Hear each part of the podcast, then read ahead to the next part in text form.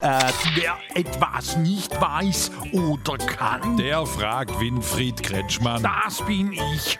Und was hast du wieder, Straublix? Hier, Klaus Sander aus Nordpolen fragt, ob das stimmt, dass wir jetzt auch noch Fachkräftemangel bei den Weihnachtsmann-Darstellern haben. Ja klar, ist überall das Gleiche. Sind die Anforderungen an einen Santa Claus inzwischen zu hoch? Denk schon, sein moderner Weihnachtsmann kommt ja nicht mehr einfach durch den Kamin ins Haus. Sondern, Der muss ja jetzt durch die Wärmepumpe. wieso machst du mal nicht den Weihnachtsmann? Ich bin ein Politikdarsteller, kein Weihnachtsmanndarsteller. Was ist denn mit dir, Straublix? Ich stelle eigentlich gar nichts dar. Früher habe ich halt schon den Weihnachtsmann gemacht, aber da wurde ich leider immer erkannt und enttarnt. Hm? Lag bestimmt an deiner markanten Stimme, Winfried.